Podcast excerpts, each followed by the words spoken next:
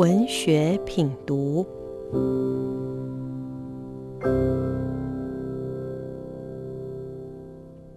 各位听众，大家好，我是新经典文化的编辑，我叫做詹秀平。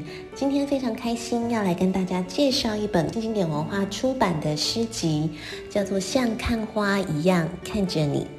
像看花一样看着你这本诗集是韩国诗人罗泰柱先生的诗集。罗泰柱诗人呢，非常的特别。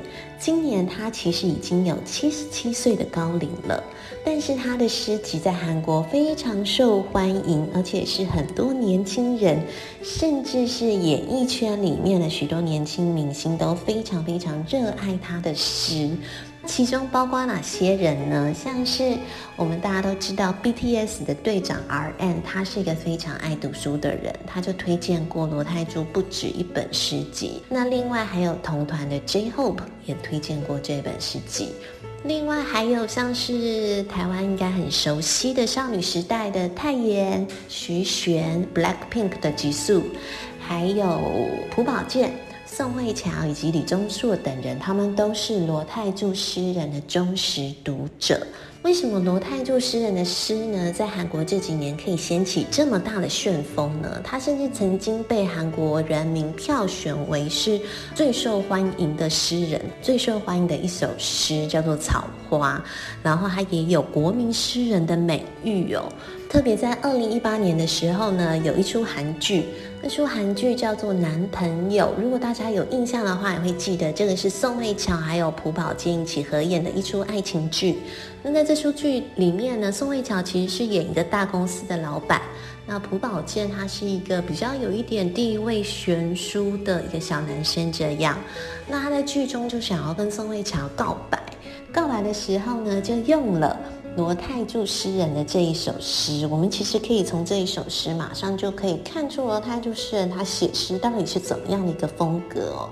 这首诗叫做《思念》，他是这样写的：有不准走却想走的路，有告诉自己不要见却想见的人，有不许做却更想做的事。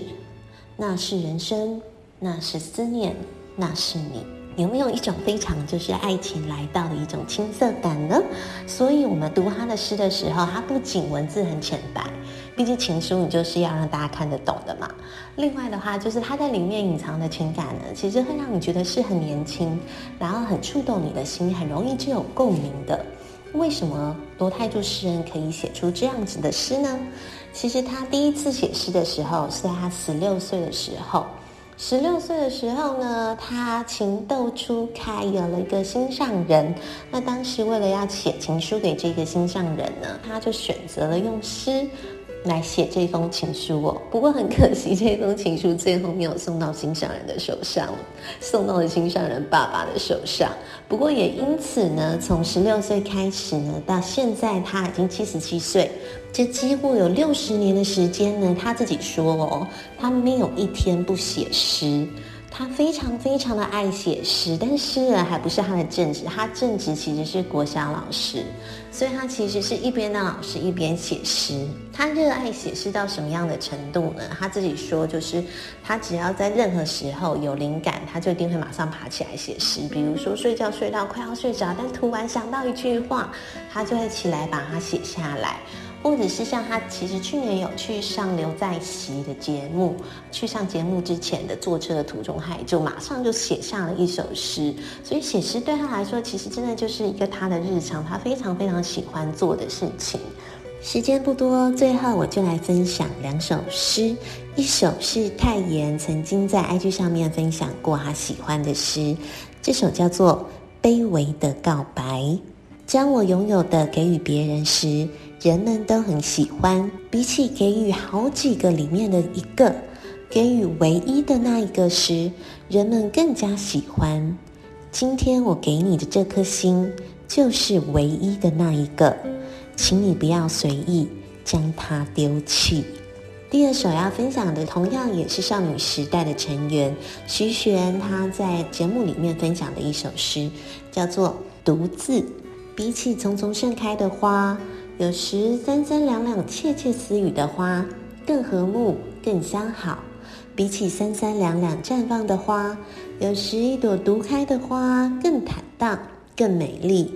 今天你独自一朵，孤单单的站着，不要因此而太难过哦。好喽，那今天的诗集就分享到这边，希望大家都会喜欢这本罗泰柱诗人的诗集，像看花一样看着你。谢谢。